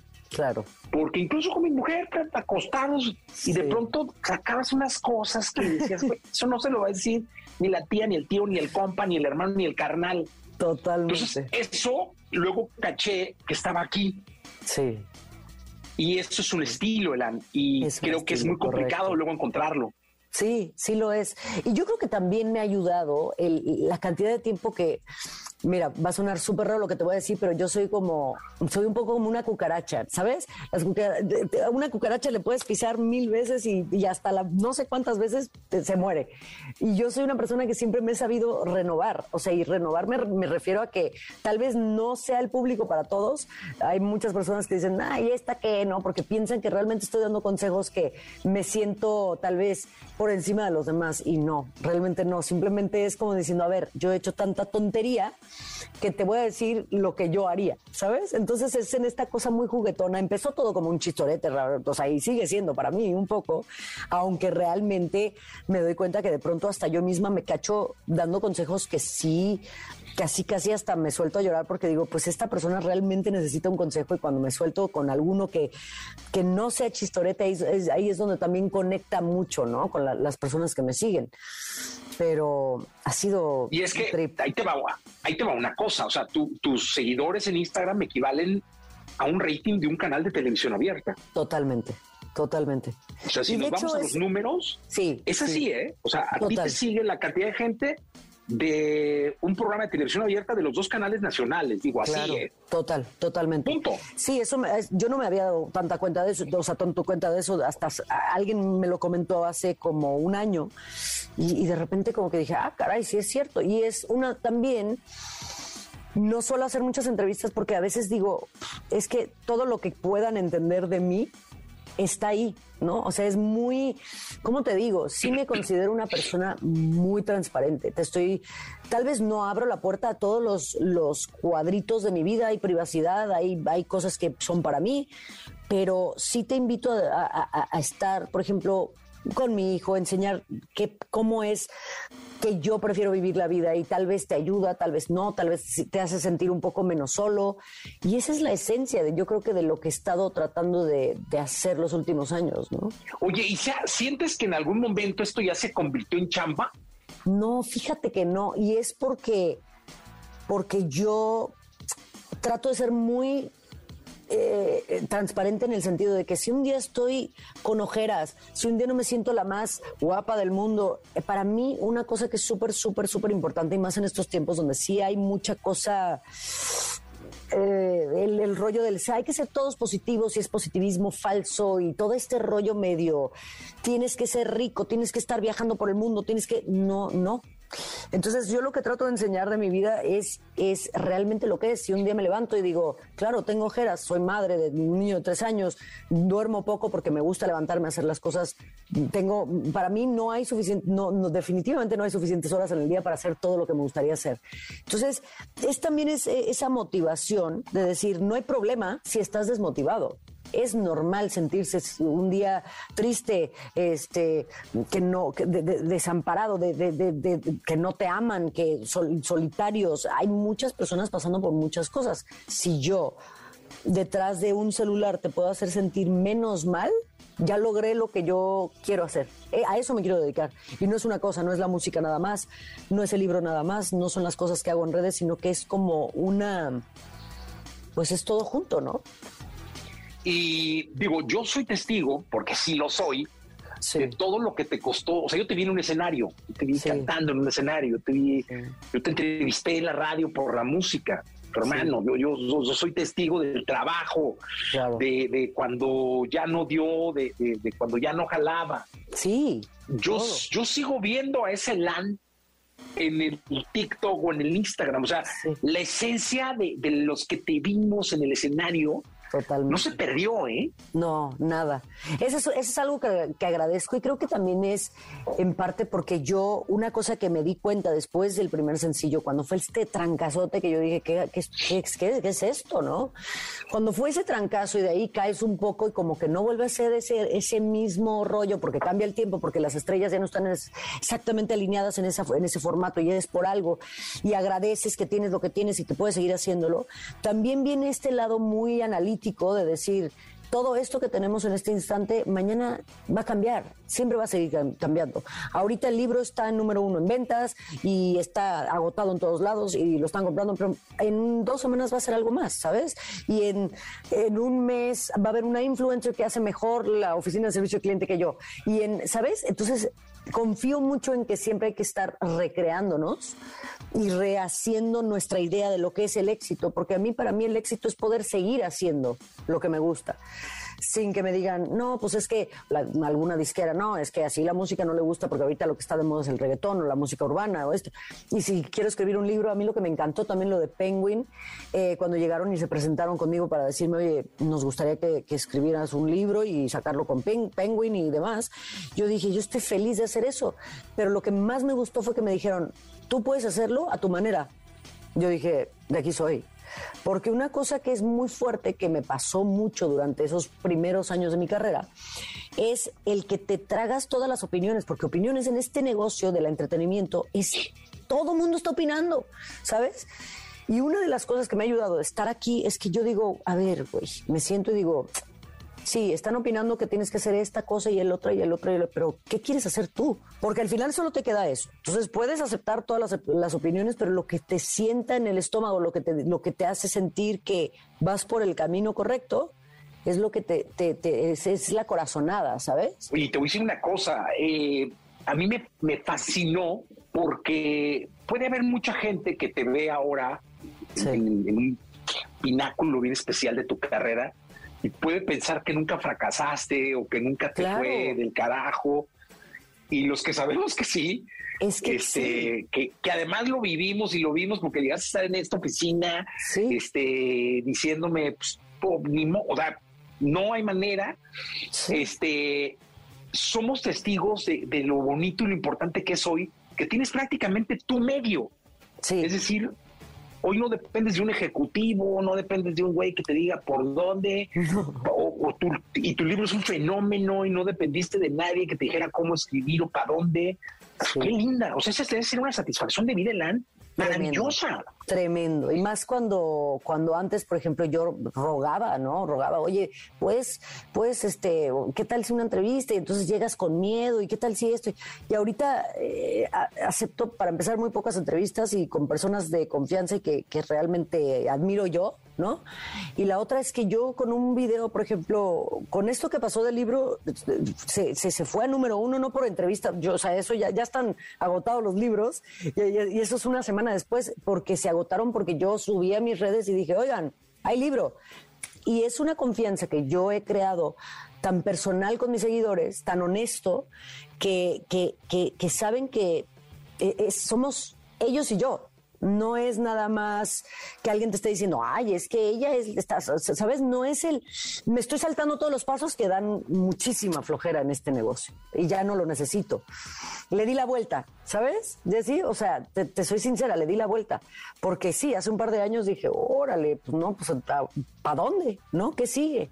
Y la onda también es no tratar de competir, porque pues este rollo, o sea, yo tengo amigos que ahorita veo que hacen música y veo que compiten con los grandes, ¿no? Que están en las listas del top y digo, espérate, da- dale un par de añitos y lo que tú estás haciendo va a ser lo que sigue. Ten más fe en ti, ten confianza, porque le di la vuelta a esto por confiar en que no va todo para allá. A veces vamos, los que vamos para allá, cuando todo el mundo va para allá, a veces nos toca ese, ese latigazo de suerte que dices, ah, ok, sí se puede, ¿no? La verdad es que yo sigo escuchando tu música cuando la subes y la compartes en tus redes y me meto al link y te he mandado incluso mensajes ahí de, de felicitación. Me disfruto muchísimo tenerte en redes. te respeto mucho. Este, a ti muchísimo, muchísimo. y te felicito muy cañón por, por el trabajo, por los logros y por el libro. Digo, está por demás decir lo que lo compran. Ahorita no hay, pero seguramente. O la sea, todavía hay, en tiendas y están reimprimiendo y algún- algunas en línea sí lo pueden encontrar todavía. Si, si- si le rascan, lo encuentran, sin duda. Pero Pues, Elan, qué, qué, qué placer platicar y, tenerte en este programa y, y verte, y verte tan bien, caray, con esa sonrisa. Muchas gracias, Jessy, de verdad. Y sabes que desde el principio de mi carrera eres una persona que admiro muchísimo y que ha estado, ahora sí que desde el principio, del principio, lo, lo agradezco, lo llevo conmigo en el corazón y a ti y este, pues te quiero. Muchas gracias, de verdad. Te quiero mucho. Yo a ti. Cuídate. Gracias, Jessy. Bye. Bye. La entrevista con Jesse Cervantes en Nexa. Julián Álvarez. Cantante mexicano, con una trayectoria impresionante, se ha colocado como uno de los referentes del regional mexicano más queridos de nuestro país. El rey de la taquilla regresa a los micrófonos poniendo en alto el nombre de Julián Álvarez y su norteño banda, pues su música está más viva que nunca. Pero solo soy un simple terrenal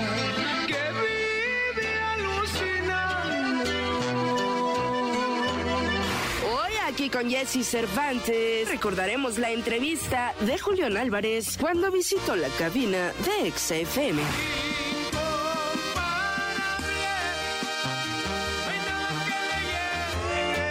Julián, qué gusto saludarte, caray. Igualmente, viejo, muchas gracias. Ya tenemos ratillo que no nos tocaba estar, digo, aquí en una cabina y, y recuerdo, ¿cuánto, güey? ¿Hace cuatro años, tres? Sí, por ahí. Más o menos. Luego nos vimos en un hotel, o te Sí, sí, entrevisté en un hotel.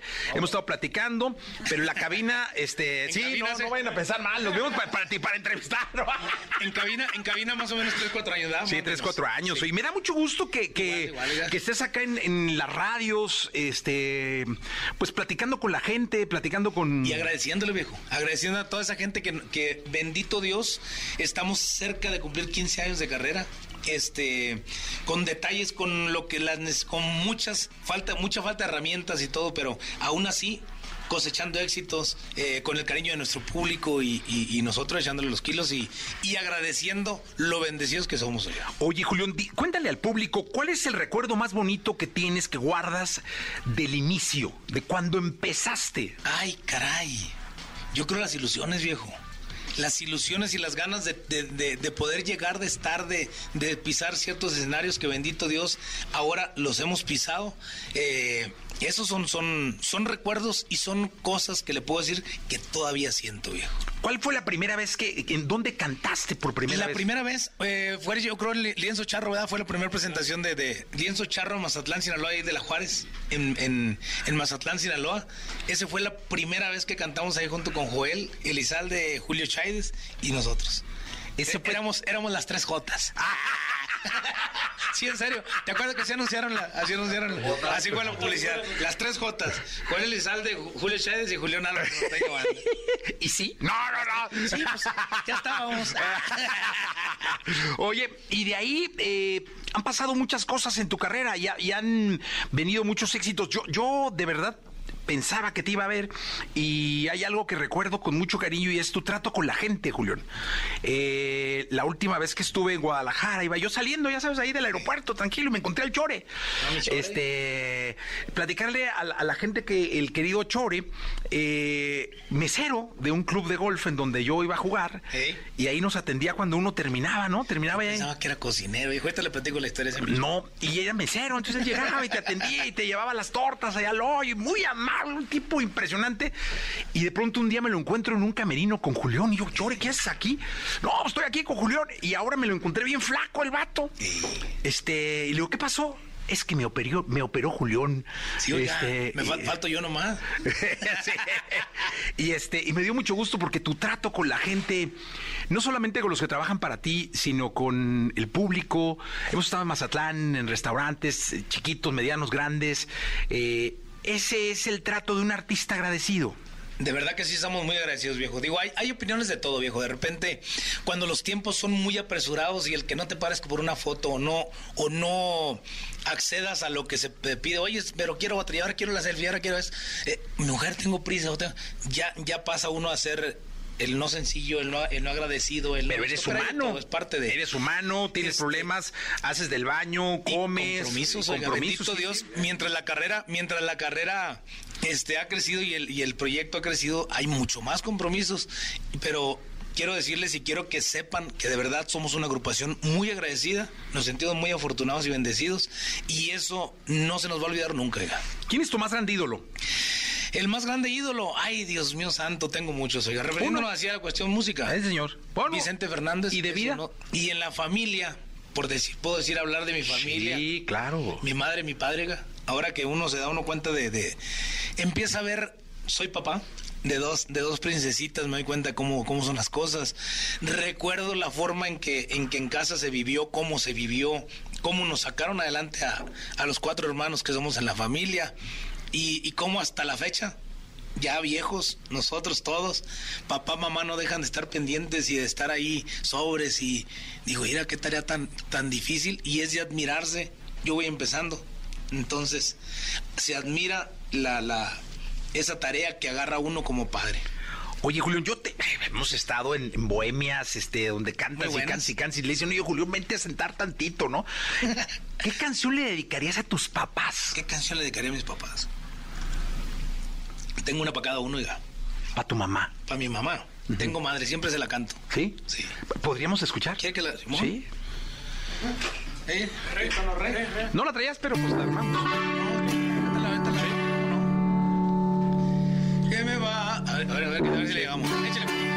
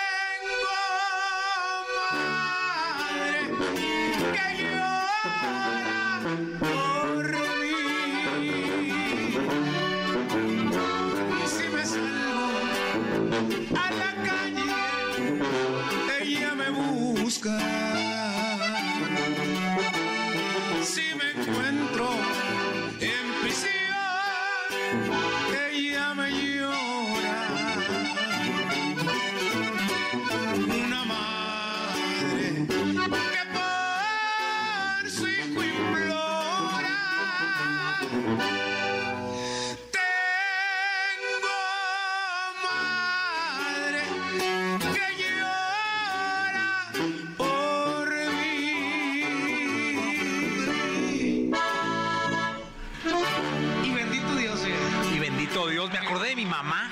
Me llegó esta canción, Oiga, fíjate. Y luego mi mamá, por ejemplo, ayer, ayer en la noche, hijo, ¿dónde vas a estar? ¿A qué hora sales? ¿Por cuál red? Mi mamá, este, tiene, ay, ¿con ¿cuántos años? 60 y algo, 61. Pero está más metida en todas las redes sociales. Hijo, te vi allá y estabas tomando mucho. Hijo, te vi así cuando estabas cantando esta canción. Ya, ya se te notaba que andabas borracho. Y este, y de todo, oiga. Entonces, digo, así tal cual dice la canción. Cuando ha habido los problemas, eso sí, admiro también su fortaleza y esos bien puestos, oiga, como que la experiencia, la vida, la, la, toda esa seguridad, te la transmiten. Y, y eso hace que uno diga, "Ah, vámonos. Oye, y. Saludos, mamá. Sí, saludos a la. No tengo la oportunidad de conocerla, pero le mando con muchísimo sí, sí respeto. oiga. ¿Sí? Pero con muchísimo respeto le mandamos Doña un abrazo. Mari. Doña Mari, le mandamos un abrazo. Y, y- y es que a la madre se le venera y don Vicente es como un patriarca, ¿no? Sí, cómo no, el viejo. Sí, don Vicente es. Es un este, ejemplo, viejo. ¿Cómo no? Sí, ¿tú- ¿te sabes alguna de don Vicente? ¿Sabe qué? Le voy a cantar mejor una canción. Le platico la historia de este Ah, venga, venga, venga, venga, venga, venga, venga. Este tema incluso salió en redes. Alguien de los que estábamos comiendo la grabó y, y se subió a redes y después ya la subimos ahí a través de los pasos de Julián que se la encargamos a toda la gente. Esa canción, le platico la historia. Mi, mi compadre Moreño la compuso. ¿Hace cuántos años la compuso, compadre? Pues ya hace 15, 18. un poquito más. Más o menos 18, 20 años. Él se la compone a su papá. Él, él completamente, eh, ¿cómo se dice? Él es, se daba cuenta y él vivía a dos, tres casas de la casa de mi papá cuando vamos a Mazatlán, cuando me llevó toda la familia a Mazatlán.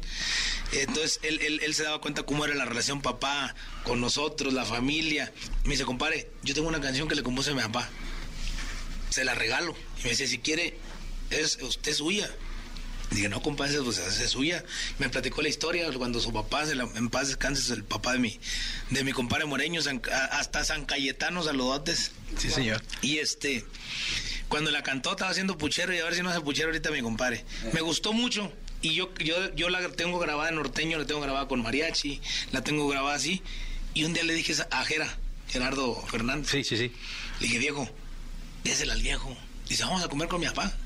Y nos, me, me invitó a comer ahí al rancho de su papá.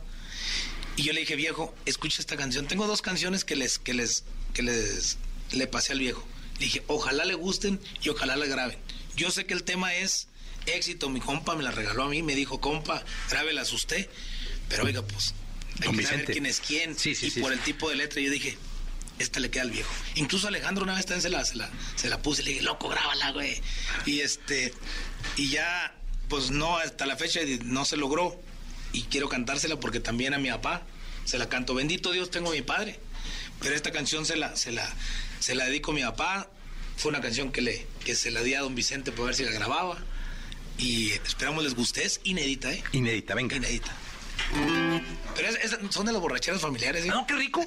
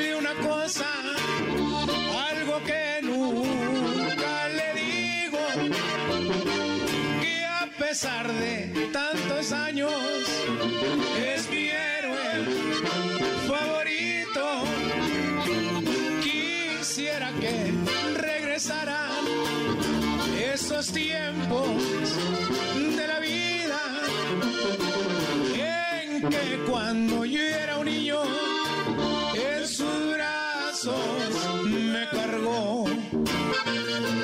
¿Quién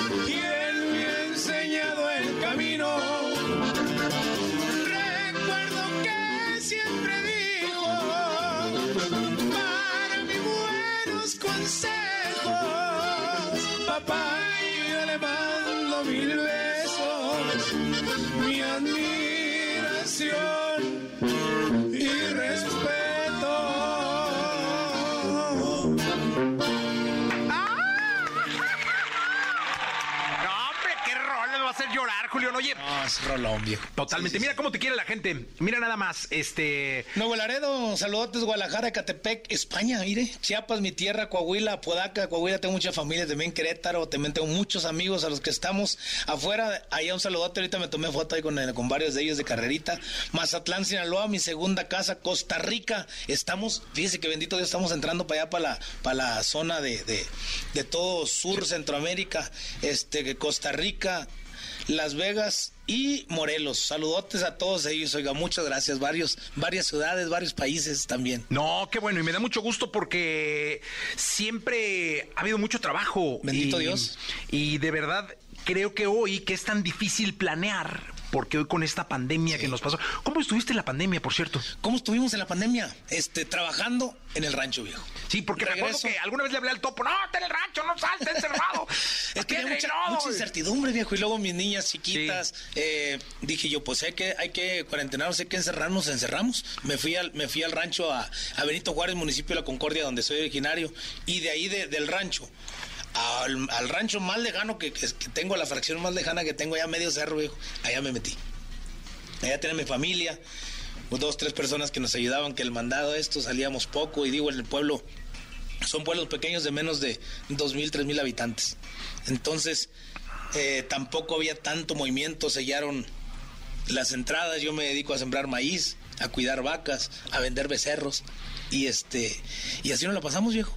Eh, eh, sí con un, con un plazo, dije, si en octubre, noviembre esto no se mira claro, nos vamos a, a, grabar y a partir de enero tenemos que hacer ruido sí o sí.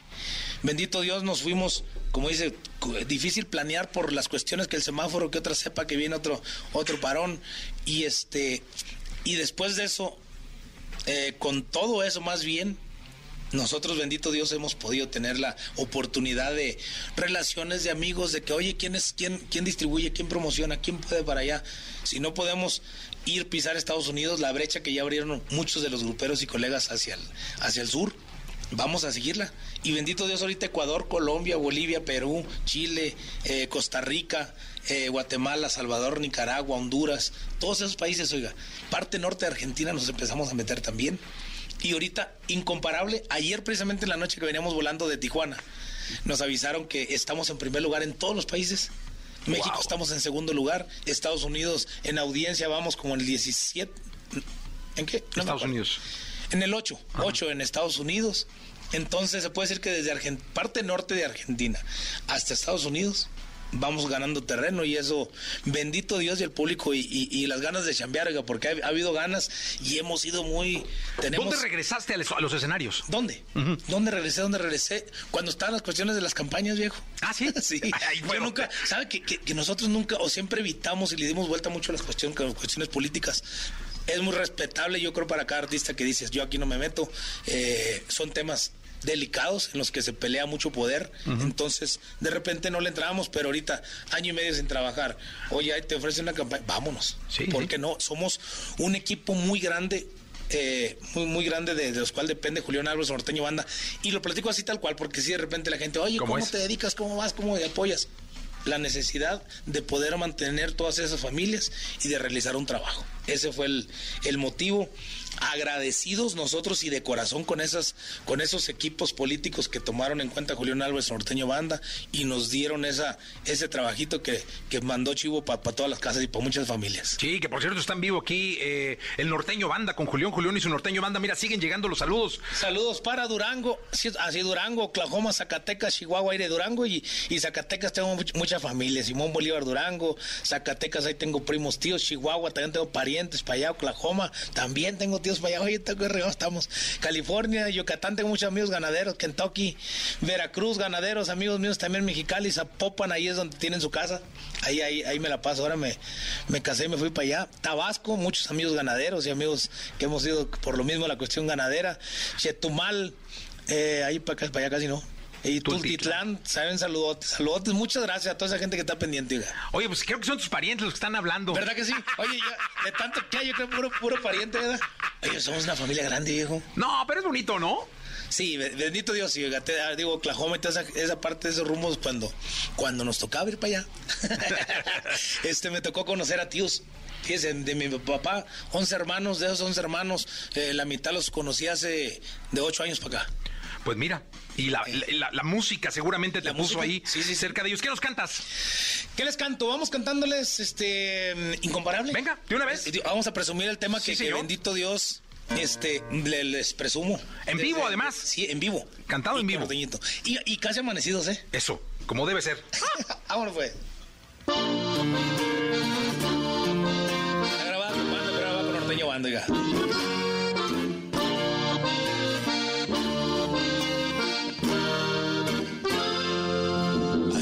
puse a comparar las cosas bellas de la vida. El sol naciente que sale de las montañas y las estrellas que brillan. Se me hizo poco la verdad, pues las comparé contigo. Y comprobé que al arco iris le hace falta el color de tus ojitos. Que las montañas y los mares superan ese corazón que tienes. Ni los luceros brillan más que tu sonrisa y me doy cuenta que tú eres incomparable. No hay nada que le llegue al nivel de tu belleza.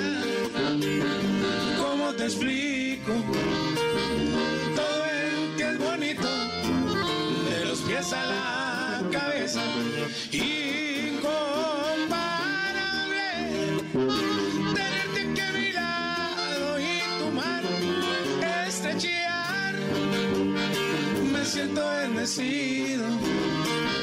por tenerte conmigo. Contigo siempre quiero estar. Llama Incomparable. Es el besito de Julián Álvarez oiga.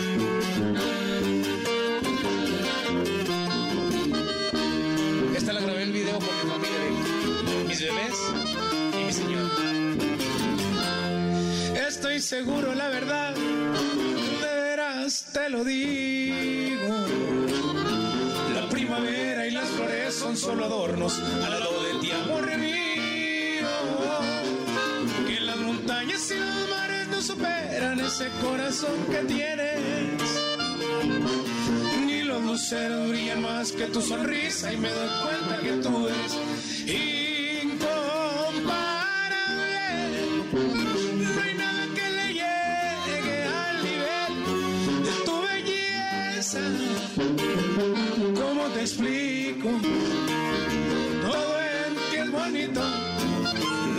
De los pies a la cabeza.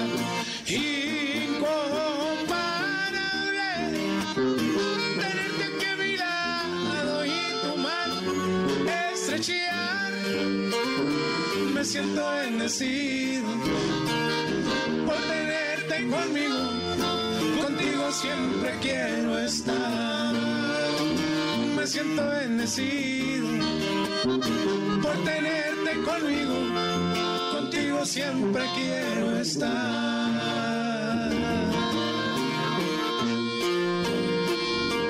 Se la seguimos encargando todo. Se llama Incomparable. ¡Ájale! Composición de Hansen Flores. Muy bien, Julián con nosotros en vivo totalmente con su Así norteño es, banda. Julián, oye, yo te agradezco mucho que, que vengas a la radio, que estés en Exa. Gracias. Eh, siempre es tu casa este programa. eh, sabes lo que te admiro y te Gracias, respeto. igualmente, viejo. De hace mucho tiempo. Eh, espero que México siga teniendo un artista eh, como Julián Álvarez por muchos años. Muchísimas gracias, viejo. Gracias por los buenos deseos y gracias a la gente que permite que Julián Álvarez Norteño Banda sigamos echándole ruido. ¿Con qué, con qué te despides? ¿Con qué nos despedimos? ¿Cuál será buena despedirnos, compa? Cualquiera. Y hay una canción de la producción. ¿Cuál, cuál canción? Ya tocamos, ya te la sabes, ya tocamos. No, no, No hemos tocado la... Pero ¿sabes qué? Digo, ya te la sabes tú un reto sonada. Vamos a cantar una canción. Hay dos temas de la producción que presentamos en el aniversario de Julián, que inéditas también totalmente. Una de ellas de Omar Cárdenas y otra de Omar Cárdenas. y las dos, las dos este, han, esta- han sido como pedidas, este, aquí nada va a cambiar y hay otra que se llama Algo Bien. ¿Cuál te gusta, Panzón? ¿Cuál le llamo? Algo bien. Algo bien, venga. Me gusta mucho, viejo. Venga, Escúchela. vámonos. Julián Álvarez. probablemente un próximo sencillo. Seguro.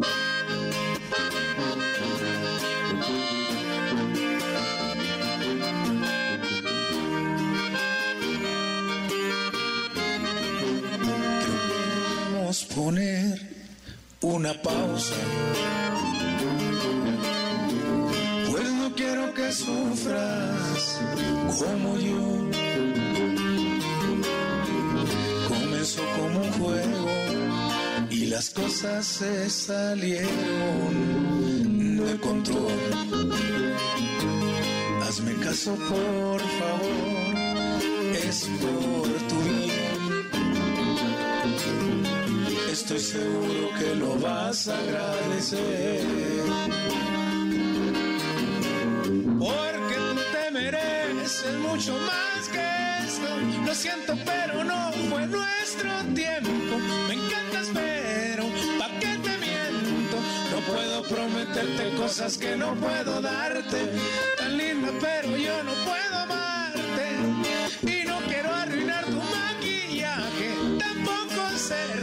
decepcionante. Ya solo queda disculparme porque sé que tal vez te hice creer que quería algo bien.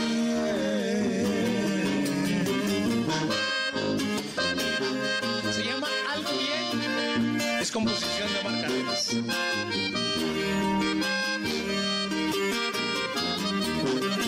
No me pongas esa cara que me duele. Te lo juro que no era mi intención. No quiero lastimarte y es por eso que me alejo de ti hoy. Hazme caso por favor, es por tu bien. Estoy seguro que lo vas a agradecer. Porque tú te mereces mucho más que esto. Lo siento, pero no fue nuestro tiempo. Me encantas, pero ¿pa' qué te miento? No puedo prometerte cosas que no puedo darte. Tan linda, pero yo no puedo amarte. Y no quiero arruinar tu maquillaje. Decepcionante. Ya solo queda disculparme porque sé que tal vez te hice creer que quería algo bien.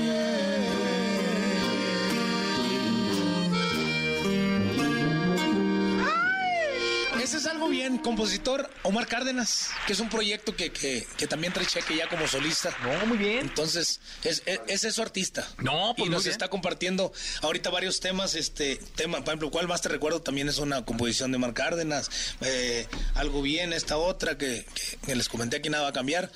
Y pues muy buen talento, yo creo que al ahí al ratillo sí lo van a, si. Dios permite lo van a escuchar acá. Seguro, y lo invitaremos Va. también. Mi querido Julián, mira nada más a la gente que está afuera, que vino que te están esperando afuera. A la gente que Eh, está afuera, un saludote. A la gente que se conectó por Facebook, YouTube, Instagram, Twitch, TikTok. TikTok. Eh, Gracias. y a a los los- que nos escuchan, muchas gracias. Y a la radio también, a toda la gente que está en el a país. ustedes, radio. muchísimas gracias por, por el espacio para poder venir a agradecerles por este medio, a toda esa gente que nos ha permitido este vivir la música por casi 15 años, viejo. casi 15 años, contentos de muchas satisfacciones, de muchas experiencias y con muchas ganas de seguir adelante todavía. Larga vida, Julián Álvarez. Y Dios permite, viejo. Muchas Sí, gracias. Dios te escuche. Gracias. Gracias, viejo. Buen día. Saludos a todos. Escuchaste el podcast de Jesse Cervantes en Exa.